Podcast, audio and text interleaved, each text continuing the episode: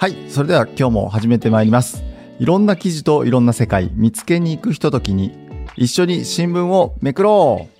うわーイ皆さんこんにちは。朝日新聞の宮沢健一でございます。えー、神田さん、安田さん、リスナーの皆さん、どうぞよろしくお願いいたします。よろしくお願いします。す。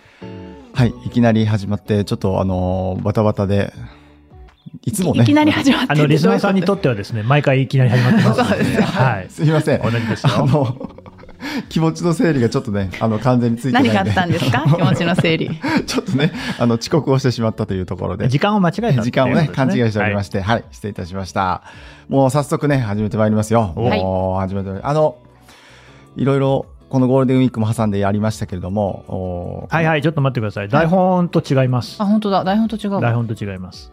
台本をいただいてます。だあ、あの台本、ちょっと待ってください。あの台本いただいていた台本、ちょっと待ってください。ネジートさんからいただきましたよはい、すぐにね。見れないな。ちょっと待ってください。すぐに見られない。はいじ。ゃあ、朝日新聞の安田恵子です。神田大輔です。へえ、すごい。休んだらいいのにって言ったのに。それで、どんなポッドキャスト聞聞いたの？よかった番組は？ちょっとね、ごめんなさいね。すぐに出てこない。ちょっと待ってください。あの、あ意外とベタなとこ行くね。ねえ。ちゃんと当然古典ラジオ聞いてきたんでしょうね、あなた。あのねネジートさんのね、台本によると、はい、台本、あ、あ、台本ありましたね。はい。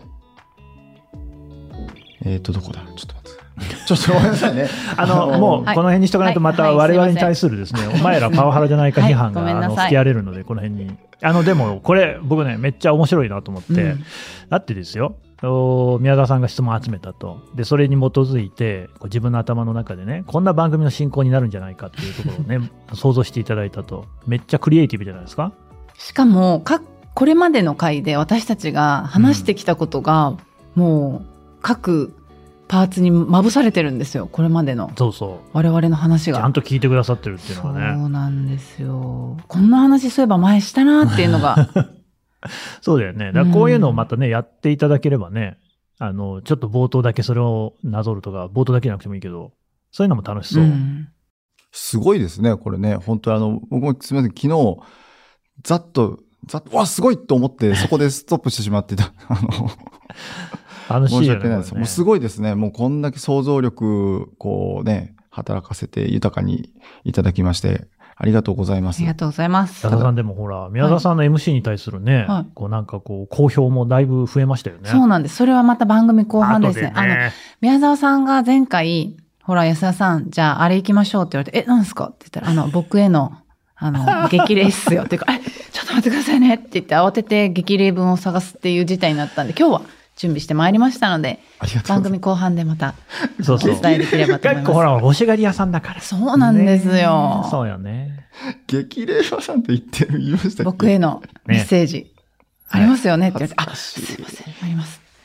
そうですね。安定と信頼の宮沢健一さん。はい急に恥ずかしくなって、もうね、ねまた喋る内容忘れ始めてきました。本当に。宮沢さんのなんかあだ名なんでしたっけ？ザワケンサンバさんと、俺、俺、ザワケンサンバ。初めて言われましたよ初めてですか？もそうですか確かに松平健さんもね、愛知県出身ああ。でね、縁がありますね。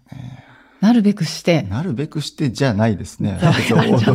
あの、カツラかぶって踊ったりしませんから。これからせっていうの？のは、ザワケンサンバはさ、とか じゃあザワケンサンバさん、ね。ザワケンさん、じゃあザワケンさん、ビリケンさんみたいな。はい。はい、じゃあ、ね、早速始めてまいりますよ。めくりましょう。はい。あのー一発目、一発目どうしようかなと思ったんですけど、もう一一番旬、旬なというか、もう本当今日の朝刊、うん。収録日の今日。週あ、そうですね、ごめんなさい。えー5月えー5月16日16日ですね。はい。えっ、と、一面にもありますけど、また電気代が値上げするんですね。そうなんですそうなんですよ。いい加減にしてほしいですね、本当にね。はい。その横、横横。えっ、と、前にも取り上げましたジャニーズ事務所の話お話といいますか、えー謝罪しましたという部分で、えっ、と、ま、ようやく、ようやくと言いますか、あーこう社長が出てきて、えーこの謝罪をしたという記事で、これ、あの、一面、二面、あと、テレビ欄からめくって2枚目のこの社会総合面、えーに社会総合面にはですね、事務所の見解や対応全文が載っているんですけれども、うん。これはぜひあの。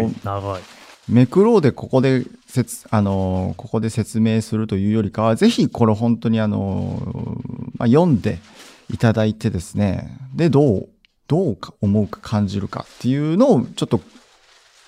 なんて言うんでしょう。感想を聞きたいなっていう部分はうんうんうんうんあるというのが正直なところ。はいはい、質問。はい。この日の長官の一面って、はい。トップが家庭電気代来月値上げですよね。はい。で、その肩っていう2番手がジャニーズ社長謝罪。はい。で、えートップ下3番手が、はいあのサミット前、岸田首相のインタビューですね。えーどういうことをやるつもりなのかと。で、その横にある4番手が、あのーその岸田首相がね、えー襲撃されましたよね、和歌山でね、演説会場で。で、火薬原料、昨秋、昨秋ね、までに購入買って、これどれ取っても一面トップいける記事だと思うんですけれども、価値判断とかってなんか結構大変だったんじゃないですか？ううんんあの、僕も昨日一面のを作る議論に関わったわけじゃないので、あの、詳しいことはちょっとわからないんですけれども、あの、岸田首相のインタビューを頭にしようというじ時間帯といいますか、うんもうありました。だけどやはりこう、いろいろ、まあ、どれも一面の頭、トップ記事にですね、なり得るってなった時に、やはり電気代が一番こう、生活に密接に関わってくると。うん。いう、です、あの、すなんて言うんでしょう。他にもいろいろなものが値上げしている中で、電気代もまた上がる。そして上が上げ幅が結構大きいと思うんですよね。あの16日、再三、再々算定後っていうのは16日にも提示となっているんですけど、収録している今日ですね。今日ですね。うんはい。なので、今この段階ではわからないんですけど、まあ大きいだろうということもありですね。こう一番家計に響く、自分たちのお財布に響くのはこれだろうという判断だったのではないかと思います。うん。で、あとは、そのジャニーズの話もすごく大きな話なんですけれども、これ、あの、見出しも、ジャニーズ社長謝罪、性加害事実認定避けるという見出しになってますけど、あのまあ、こんなこと言ってはあれなんですけど、とても、その、ジャニーズ事務所のこの会見の内容も、その、性加害がありました。それに対してお詫びしますという形ではないうんん、ですよね。そうですね。お騒がせしたことをね、謝罪してるって感じですもんね。ですね。なので昨日見出しの議論の中でも、これは僕はちょっといろいろ議論させてもらった中で、こう、本当は性加害につい、うんジャニーズが性加害について謝罪したっていうふうに見出しで言えないのかっていうような議論をしたんですけど、やはりジャニーズ事務所自体がそこの事実認定を避けている以上は、社長が謝罪というふうにしてしか取れないのではないか。という見出しの議論が昨日ありました。なるほどね。なかなか痺れる。しかも休館日明けっていうことでね、今日はそうですね。ね。これがだから、ニュースが多い。ニュースも多いし、このジャニーズ事務所のこの社長が動画を発表したのも、おーそうそう一昨日の夜っていうんで、まあ、我々、こう、報道側からすると、休館日の、要は新聞を制作をしていない夜に、こういうのを発表されると、ちょっといろいろ考えて、このタイミングも考えたのかな。いろんな、いや翌朝の長官が出ないっていう、そのタイミングを狙ったのかなと。かなとか、ちょっとわからまあいろいろ邪推してしまうというか。うんまあそれはちょっとね、陰謀論かなと思いますけどね。まあ、ただうち社説もそうだし、天聖人語もこのテーマで言ってますよね、ジャニーズの。そうですなので、扱いとしては本当うんにうん一面っていうか、の頭と同じぐらいのっていうか展開としてはですよね。そうですね。あの、ねなので一面のトップ記事にはなってないんですけれど、まあ一面のお片一2番手のニュースで、でしかもその1枚めくると時々刻々、一このジャニーズ事務所の成り立ちから説明している位置からわかるですとか、あとはその動画、これまでの経緯とか、あとはその指揮者の方のこのコメント、話とか、談話とか、あーそしてあの全文もその社会総合面に載ってるっていう展開を考えると、うん、ストレートに、あの、なんて言うんでしょう。このジャニーズ事務所の対応を、本当にドストレートに批判できているかというと、ちょっと個人的な意見を言うと物足りない部分はあるんですけれども、うんお全文を載せることでもう一回この対応について考えてみませんかという問題提起にはなっているのかなと感じています。この、どうして今回会見したんだろうっていうのは私も個人的にはあって。会見はしてないよね、あ、会見じゃないですか。謝罪動画ですね。うんを、あの、ひ、こう発表したんだろうっていうのがあって、で、この時事刻々に、えー時系列っていうか経緯が書かれてあって、それを見ると4月12日にあの、カウアンさんが会見した、会見して被害を訴えたっていうのがあって、そこから、まあ、11日、5月11日に、えーファンの団体が会見開いて、第三者による検証を求める1万人を超す署名、1万6千人以上ですね、署名を郵送したと発表。で、14日に社長が動画を発表したっていう流れなんですけど、まあ、とはいえカウアンさんが会見してからまあ1ヶ月ぐらい経ってるわけですよね。で、何があったんだろうと思ったら、この時事刻々に書いてるのが、えー真相解明を求める声が噴出して、まあ、それがジャニーズ自体をこう揺さぶってきたと。で、タレントを CM に起用しているある企業の担当者は、起用し続けるか、議論しなければいけないフェーズに来ているっていうのがあって、やっぱこういうふうに本当にスポンサーの動きとか、うんあの、タレントを起用している企業がどうなんだとか、でそういうの自体にもジャニーズ側が危機感を募らせていったんだなっていうのがこう書かれてあって、あそしてここに今至ってるんだな。だけどなんで会見しなかったんだろうっていうのがあって、その理由もこの時事刻々には、まあ、業界関係者の話として載ってるんですよね。だから、すごくこう、何があってここに今至ってるんだろうっていうのが分かりやすいっていうか、あ、今こういうフェーズに来てるんだっていうのが分かる、あの、紙面だ、になってるなって思ったんですけど、そうですね。あのーなので、なんて言うんでしょう、こう、じ性加害についての事実認定は、まあ、ジャニーズ事務所としても避けている部分はある。うーで、今までの流れも追って、あのーいるんですけど、で、やはりここで、なんだろう、お二面、二層のこの時事刻々の見出しにまた真相にはせという部分を、うーん、だから真相解明どうなるんだろうっていう部分に、すごく気になる部分ではあるんですけど、一方でこの社会総合面の、この、性犯罪、性犯罪被害者の支援に取り組む弁護士のこの、上谷さんかな？あの上谷さくらさんは異なる見方を示すという部分では、この記事を一部読むとですね、第三者委員会を設置して実態解明するスタンスは取らず、その点に批判が集まっていることについては一概に批判はできないという、えーと言っています。で、一番大事なのは被害者の被害回復。実態解明も重要だが、そこに重点を置くあまり、調査の過程で被害者として名前が挙がった人に無理にヒアリングしたり、被害の告発を強いたりする雰囲気ができ、被害者を苦しむ恐れがある。ということもおっしゃっていて、あの、僕も真相解明なんでせえへんのっていう思いはすごく強いんですけれども、一方で、今回問題が問題なだけに、そこを強くおかしいじゃないかって言い過ぎると、その被害者をまた苦しめることにもなるんじゃないかっていう指摘もあって、少し、うーん、まあ確かに難しい問題ではあるけれども、うーん、その、なんて言うんでしょう。まあ、ジャニーズ事務所を別にかばうわけではないんですが、あー真相解明全部しろと強く言い過ぎるのも、それはそれでちょっと違和感があるな、というのが、この社会総合面のこの弁護士の方の見方を見て思った部分ですね。神田さんどうですか？この真相解明とか、あこう、どんな、どんな、あのーまあ、そうですよね。そうさっきね、宮田さんが冒頭に言ったように、やっぱりこれって性加害の問題に関しては、だ特に何の認定もジャニーズ事務所はしてないんですよね。だからまあそこをまずするっていうところが、多分一番ね、一つ、節目になってくるのかなと。で、まあ確かにおっしゃるように、私も多分この番組の中でも言ってきましたけれども、これ性加害の問題っていうのは被害者がいるから、で、その人が誰であるか、何をされるかっていうのが、他者によってアウティングされる、つまびらかにされるっていうことは良くないんですよ。ただ一方で、じゃあ、これも前に言ったけど、カトリック教会とかでも同じように性加害の問題があのあるっていうのが分かったときにどういうふうにしたかっていうと、やっぱりしっかり調査して、で、数字は出してるんだよね。そのどういうどれぐらい、どの国、どの地域で、何人ぐらいのその被害があったかとか、どういう、どれだけの数の人がその性加害に関わってたのかみたいなことは、数字は出したりしてる？みたいなの全くないじゃないですか。つまり全く不十分で、このジャニーズがやってることっていうのは、だからそこら辺に関して言うと、えーまだ一面トップの話じゃないなっていうのも頷けるところがある。一面トップはやっぱり性加害がありましたっていうふうに認めて謝罪するっていうところだよね。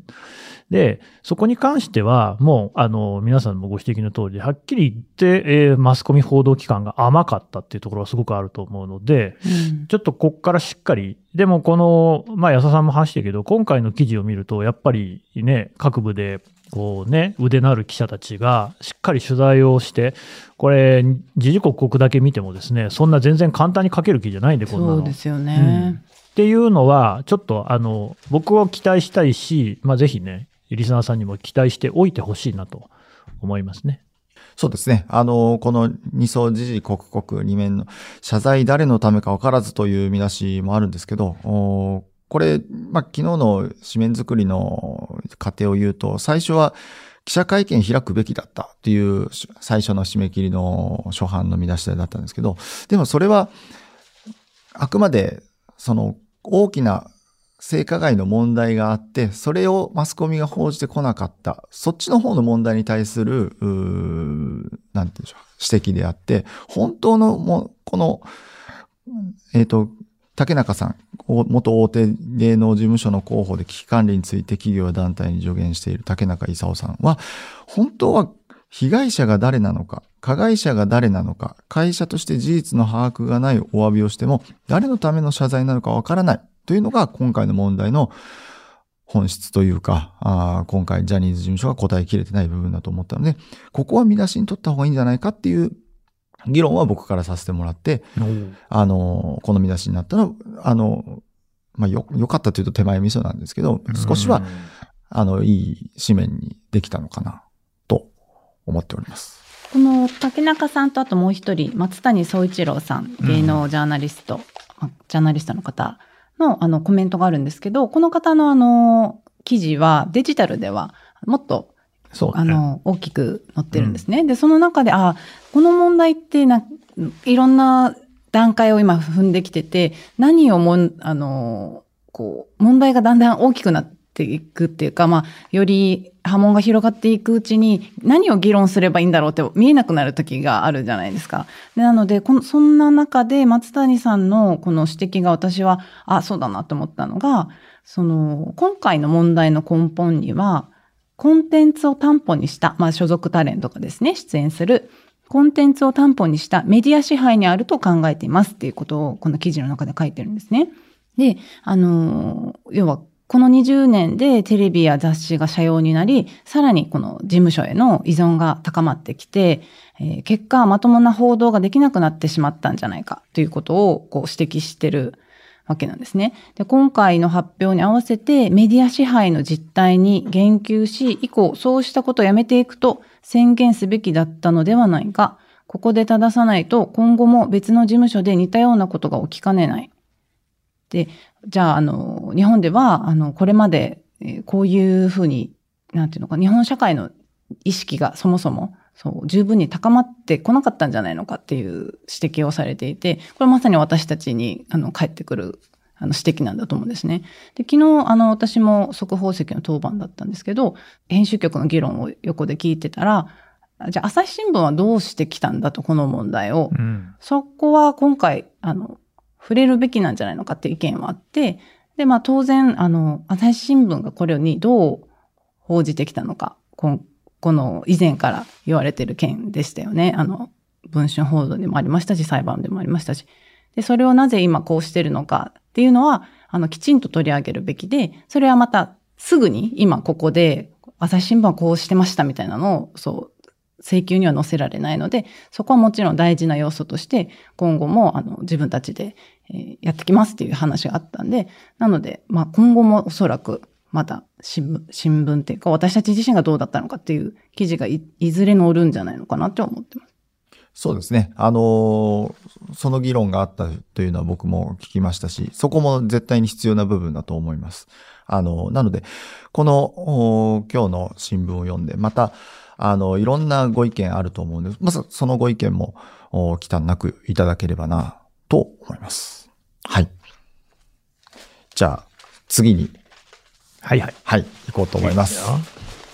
次はですね、うんえっと、何にしようかな。今、ちょっと、あの、生配信してることもあって。あ、宮で宮田さん慣れてきたよね。MC ががちょっと板についてきたよね。ありがとうございます。まだでも今永君のね、流れる進行にはもう一歩、ぜひね、はい。ここから。はい。日々これ勉強でね。はいはい。じゃあ、せっかく生配信なので、うん今、これ、これからも可能性があると言ったら変ですけど、地震が最近多いですよね、というね、ね話をちょっ本当にねと、あのね、本当怖くて、えっ、と、能登でもね、お大きな地震がゴールデンウィーク中にあったり、その後、結構北海道だったり、九州だったり、関東、千葉の上も震度5強があったり、ちょっと、あの、最近、本当に大きめの地震が多いなという印象があって、ちょっとそこに対してちょっと、えー一つですね、えー5月12日の、お朝12はい、朝刊社会、社会面27面ですね。はい。はい。新聞紙面では、高齢化の能登、家の修理何十という記事です。うん。で、これはあの、ちょうど能登で震度6強があってからですね、え1週間というタイミングなんですけども、おまあ、過疎地の高齢者はい壊れた家をどうするか苦しい決断を迫られているという記事です。で、あの、ここでも写真もある通り、畳だったり瓦礫を片付けてる写真があって、その被害が大きい地区の男性は、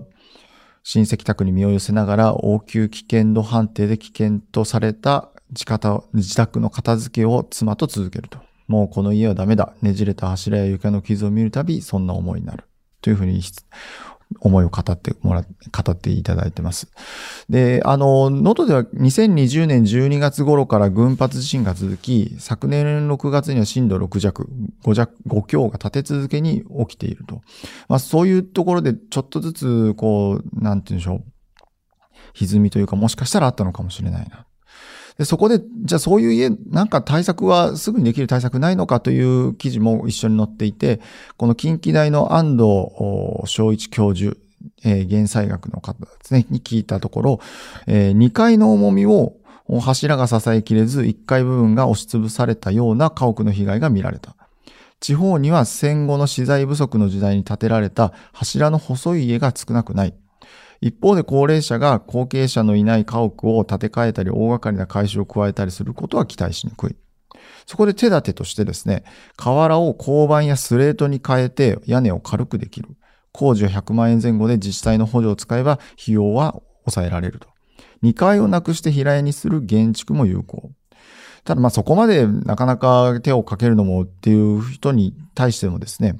2階が物置になりがちで、そこに重い本棚やタンスがあると倒壊のリスクが高まる。親戚の手を借りて1階に移し、つっかい棒などで固定したい。柱の隣にもう一本柱を添えたり、障子を壁にしたりすることで耐震性が高まると。なかなかマンションだと、なんていうんでしょう、減災とかそういう発想っていうのは難しいんですけど、一軒家でこう2階建て、しかも古い家屋となると、できること、こうすごく大掛かりなリフォームとか耐震補強だけじゃなくて、2階をちょっと軽くするだけでも違うんだなというのがわかる記事だったなと思います。いや、でもこれ見て私は難しいなと思ったのが、あの、私九州に長くいたんですけど、九州は大雨が、の被害が多いんですよね。で大雨の被害の時に折れるのが水平避難で、2階に上がるのが一番の、あの、すぐできる避難だよっていうのもよく言われてるんで、いやこれ見た時に、うわなかなか難しい。地震にも備え、大雨にも備えるっていうのが、どうするのがいいのか難しいなと。そうですね。なんか、確かに、もう2階はもぬけの殻にして、うん単純な避難場所にしておくしかないっていうような感覚ですよね。家具は固定してっていう。うんで、まあ、その、なんていうんでしょう。まあ、都会でマンションが多い中で、今回その、緊急避難、ひあ、緊急地震速報が、あの、なりましたね。何4時半ぐらい。な朝方ね うんこうあったあった突然なっちゃっていや、もうさび、っくりしまもしたよ。う二度と寝られやしないよ。わかる一日変なふわふわした感覚だったな、日。1回目が覚めたらもう寝つけないんですよね。うんあれだから4時半ぐらい。4時半ぐらいでしたっけ？でしたよね。もうあの時間に一番こう、なんて言うんでしょう、ドキドキしちゃうというか。で、ど、で、そこであの、これデジタルに載っている記事で、この緊急地震速報で人は動かない。能登の地震から見た教訓という、という見出しで載ってるんですけど、ここに、あの、この編集員の佐々木英介記者も言ってる通り、スマホで緊急地震速報が鳴った時、つい画面に見入ってしまった。何もできずに固まってしまった。そんなありがちな経験を裏付けるような調査結果がまとまったと。で、同志社大学のこの中谷、な、中、中谷地教授かな？が、あのーこの震度6強を観測した地震で揺れの大きかった石川、富山、新潟、中、上中越地域の1620人を対象に緊急地震速報を受信した後の行動をオンラインで尋ねたと。そこで8割に当たる1293人が、緊急、スマホで緊急地震速報に気づいて、うち1061人は揺れ始める前に受信していた。けれども、何をしたかを尋ねると、画面を見る、携帯の画面を見るが37%、うん。揺れを身構えて待つが22.4%、うんわかる。ただ静観しているが10.6%と続いた。うんさらに何、次に何をしたかでも、揺れを身構えて待つが 32.4%、わかる。ただ静観しているも13.8%。で、その後危険がないか周囲をチェックする17%で、机の下に潜るなど体の安全を確保するは5パー5.9%。頭を守るは1.5%にとどまったと。で、一桁台だったこの二つは、まず何かをしたかでも少なく、具体的なと行動を取った人は少数派だった。というふうなアンケートがね、こう載ってるんですよね。その通りです。ね、あのー私もそうです。僕も4時半朝なって、布団の中で何をするでもなく、大丈夫かな。揺れをこうじっと待つ。え、この一応半身は起きました？全く起きませんえでした。、起きたよ。起きますよね。私も一応起きて、えー、なんだ？だってまず携帯をちょっと離した場所に置いてあるので、それをこう見るじゃないですか。その時にもう起きるし、僕子供と一緒に寝てるから、はい。やっぱ子供になんか物が落ちてこないようにぐらいは考えるじゃあちゃんと子供をこう、いや、それがねうん、そこまではいかなかったですね。抱えるまではいかなくって、あれ、周りに何があるかなとか言ってる間になんか揺れが来て、いやでも本当 このアンケート通りです、本当私も。そうだね。そう、だからあの緊急時、例えば寝てる時なんかはもう本当に何も、こう、なんだろう、ぼやっとした状態で何をするかっていうのをすぐに思いつかないし、かな。日々生活している中ならまだ別ですけど、例えば外を散歩している時とか、外出先で緊急地震速報が鳴ったら、はどうしたらいいんだろうっていうのはね、こう常にやっぱ感じてしまうとか、一瞬思考停止してしまそうう部分はありますよね。確かに本当固まって、あ、揺れるかな、怖いとか思って、で、揺れ始めたら、まだこれ以上揺れが大きくなったらどうしようと思って、うんもうその場にもうずっとじっとしとくっていう感じでした。なんか、だから、その、今回のこの記事でも、あの、いざとなったら人は動けないことを示す結果と言えると。まあ、まさにその通り。はい。で、そこで、あのこの教授、中谷教授は、その、携帯が鳴っても人は動けないし、揺れ始めたらもっと動けなくなる。そういう自覚を持って、普段から自宅や職場で家具を固定し、物が落ちてこないように対策を取っておくことが大事と強調すると。家の中で揺れ始めたら、どこに逃げようって決めてますか？ないよ、逃げるとかなんか。私はね、あの、お風呂場か、もう狭いクローゼットかどっちかに入ろうと思ってるんですよ。なるほど。物が落ちてこないってことですか？はい。うん、確かにね、でお風呂場狭い空間の方がが、あの、こう、潰れにくいって言われてる。あ、なんかよく言うね、トイレとかがそうそうそうそう。なんかそこに駆け込もうっていうことだけは決めてるんですけど、一切合切動けなかったですね。いやー、でも寝室からの動線で考えると結構遠いんだよな。そうなんですよね。うん私もクローゼットが一応目に入ったんですけど、今回揺れた時に。でもそこに駆け込むっていうところまではいかなかったんで、ねえ、難しい。反射神経的になかなか動けない部分はありますよね。で、毎回、例えばその、関東はそんなに量、量というか、緊急地震速報の頻度が高くないんで、まだ、その、瞬時にパッと移動しても、あ、よかった、何もなくて、何もなくて、というか、揺れがこれぐらいでよかったって思うんですけど、今多分、能登の、ね、方って、すごくこういう緊急地震速報も増えていて、そうねそうなると、だんだんその緊急地震速報に対するそのうん慣れというか、あまたどうせ大したことないんだろう。でか、ちょっとあの、思ってしまうのが一番怖いのかなっていう部分もありますよね。これでもさ、この高齢化ののと家の修理何十っていうね、記事に重なる話なんだけど、まあ確かに本当に高齢化してんだよね。能登ってさ、ね、能登半島ですよ。ね、え僕、金沢、石川県の金沢に3年勤務していたので、もちろん能登半島はよく行きましたし、鈴にもね、行ったこともありますけれども、遠いんだよね。今ちょっと調べたらさ、道路の距離で金沢市から140キロ。で、これって、まあ、単純な比較できないけど、東京から線路の距離で言うと軽井沢ぐらいなんだよね。うん遠い。で、何何が起きるかと。あのー鈴ってやっぱりなかなかその産業ないんですよね。石川県はもちろん農業も盛んなところ、漁業とかもあるけれども、とはいえ今はやっぱり工業とかもね欲しいじゃないですか。でもないんでね、工場来たりしないんですよ。で、こう原発を誘致してたんだよね。原子力発電所を、それはやっぱり産業がない、それによって雇用を生み出しね、街や社会を明るくしようっていうことで、それこそ福島とかと同じようなことで、まあ今回ね、こういう地震があって、その原発があってよかったのかなっていうふうにもちょっと思うけど、ただ本当にあの、それこそ街を二分するような大激論の末に、結局、あの、なんか、あの、関西電力なんだけど、関西電力側がもう辞めるっていう形になって、うんで、すぐには原発ができなかったのね。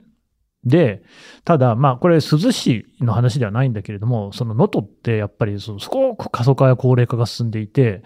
で、最終的にある集落、山あいの集落なんかだと、もうその原発も来ないし、えー自分たちの土地を離れて、そこを再、産廃、産業廃棄物の最終処分場にするっていうね。うんもうまさに限界集落があるような、まあそういう場所なんですよ。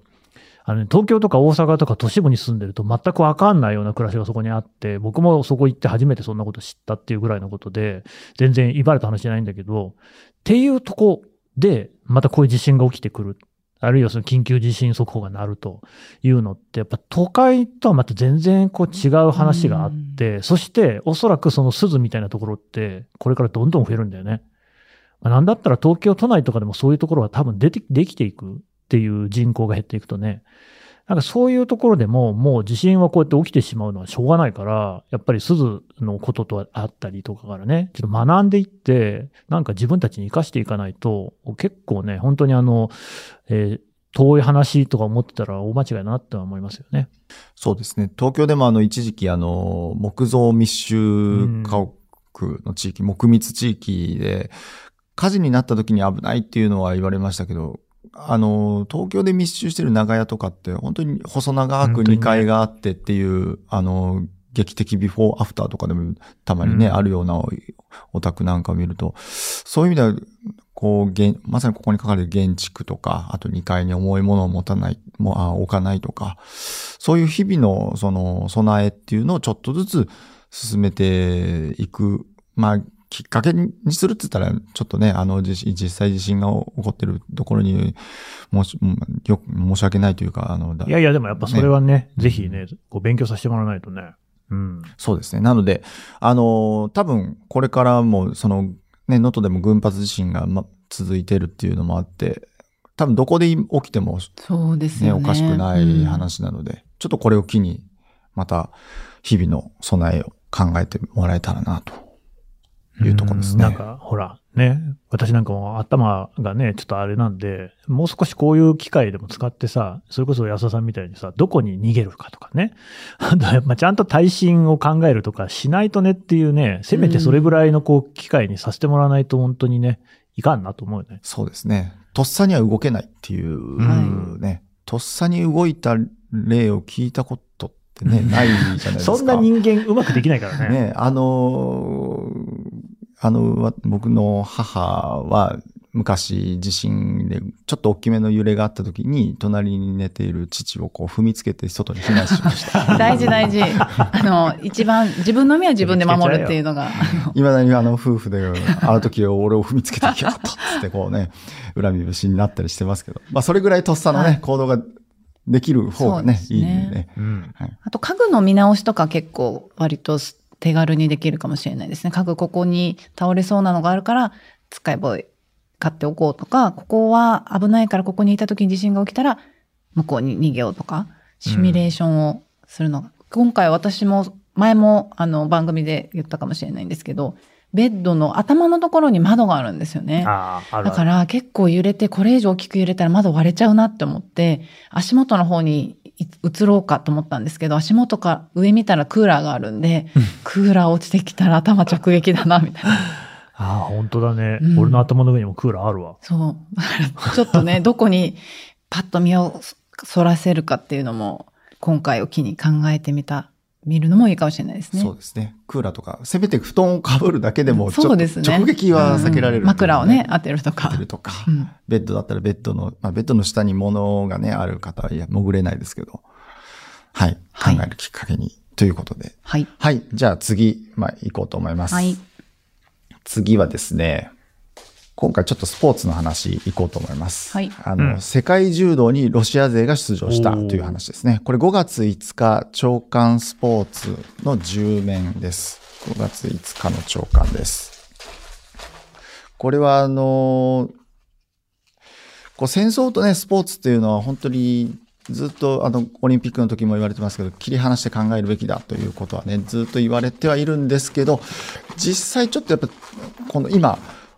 ロシアとウクライナの間、当事者国の間では、やっぱそうとも言えないっていうものが、今回世界柔道でちょっと浮き彫りになった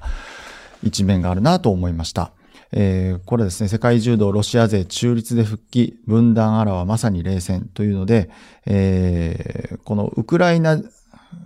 柔道連盟のですね、えー会長があー意見を述べたというものです。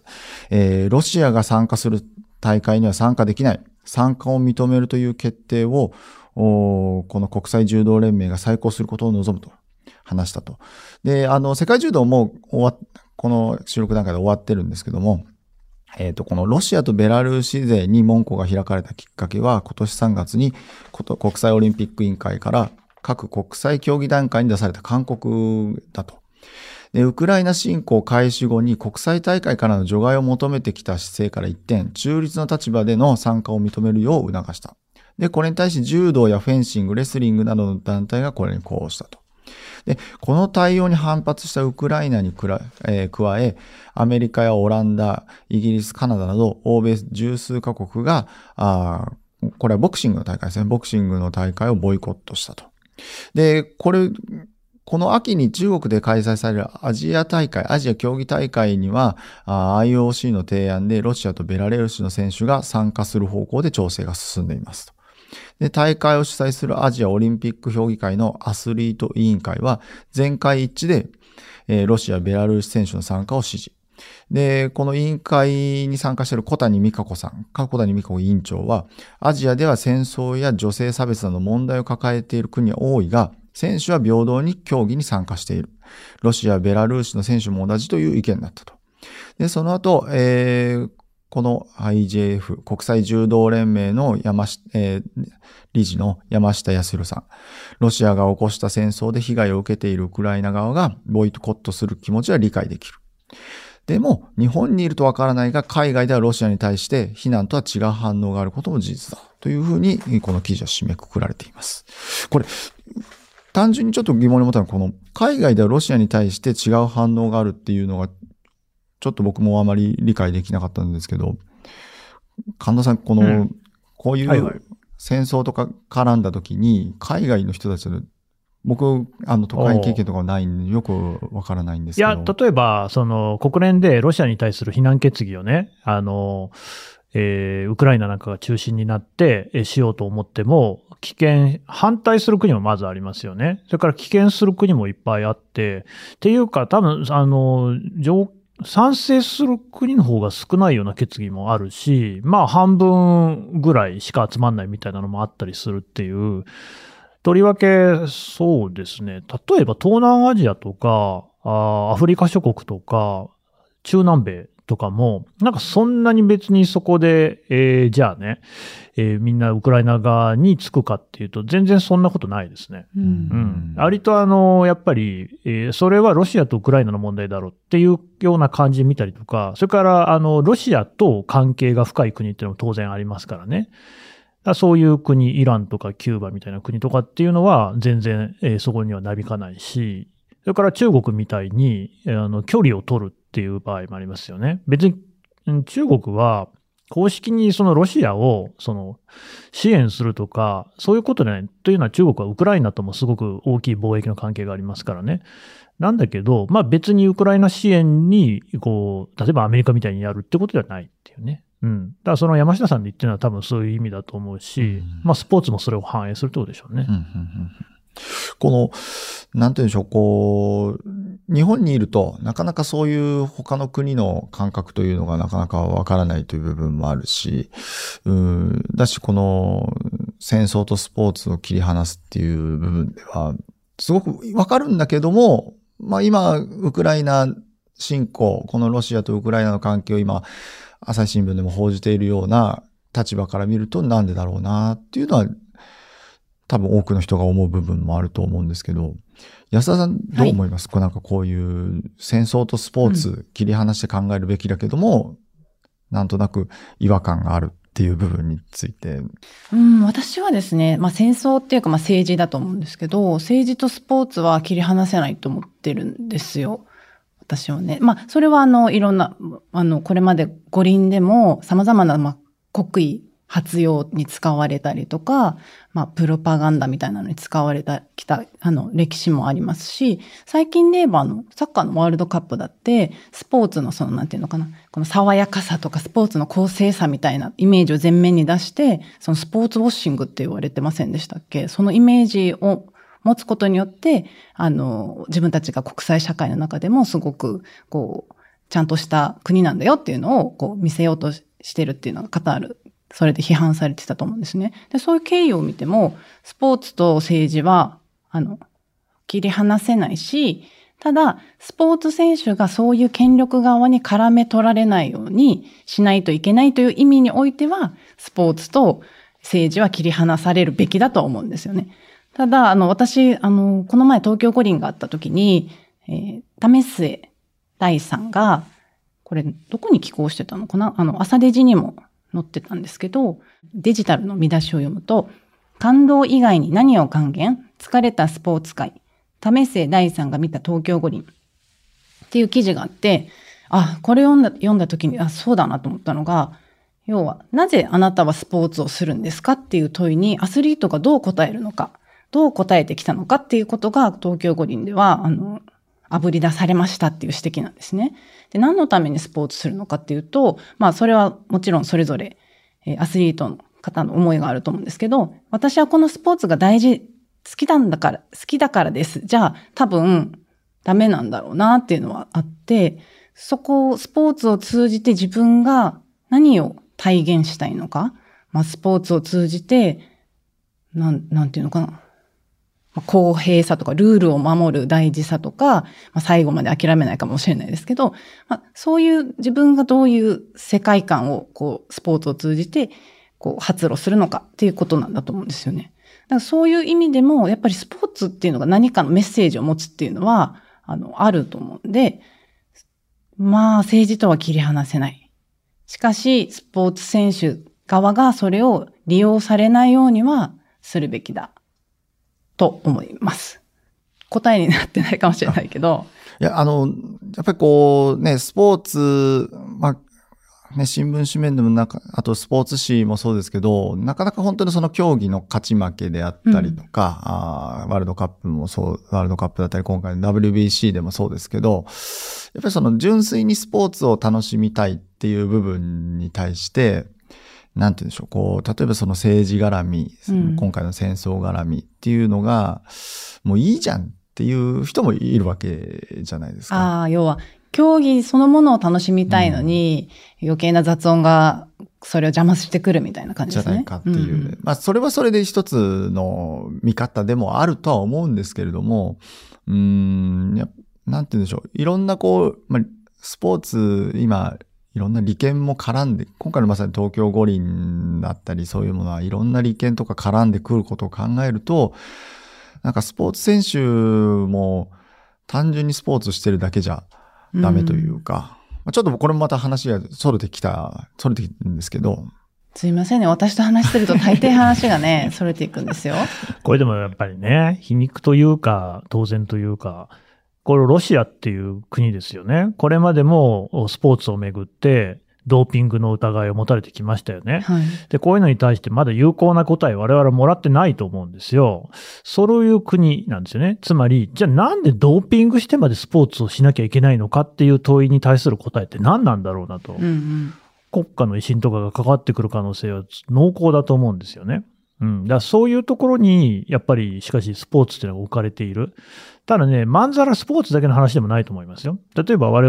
々報道はどうですか？ね。最初はさ、あの、記者になって、あの、取材をしてこいって言われて、はいって言って言って、まあ、とりあえずその一人前のね、ちゃんと間違いのない記事を書くっていうところをやるっていうところから始まるじゃないですか。だけど、まあそんなのは別にあの左手でも書けるようになって、そうするとこの記事を書くことによって世の中にどういうこうね、問題提起ができるのかとか、そういうことも考えていくし、もっと言うと、もう紙面そのもの、朝日新聞という媒体そのものがどういうふうにその社会の中でね、こう何かこう、役割を果たしていくのか、どうやったら世界の平和に貢献できるのかみたいなことを考えていくわけじゃないですか。多分そういうそのレイヤーっていうのは、どの仕事であったり、まあスポーツも仕事としたらね、えー役割があって、そこを考えていくっていうのは、やっぱりレベルが上がっていけばいくほどみんなやってることだと思うんですよ。それはもう例えば医療とか介護とかもそうだろうし、教師とか何でもそうだと思うんですけど、っ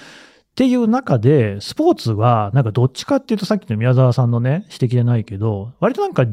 純粋主義みたいな、うんスポーツはスポーツのままであれみたいな感じが、割とこう言われることあるなと思って。で、それはなんかね、うん、ただ、まあ、スポーツだけが拉致いっていうことにはならないでしょうねっていうふうには確かに思いますよね。うん。なんかこう、あくまでそんな正規でもないし、うん、スポーツだけがその、いろんな社会情勢とかに絡んでないっていうのは変だなっていうのはもうみんなね、東京五輪で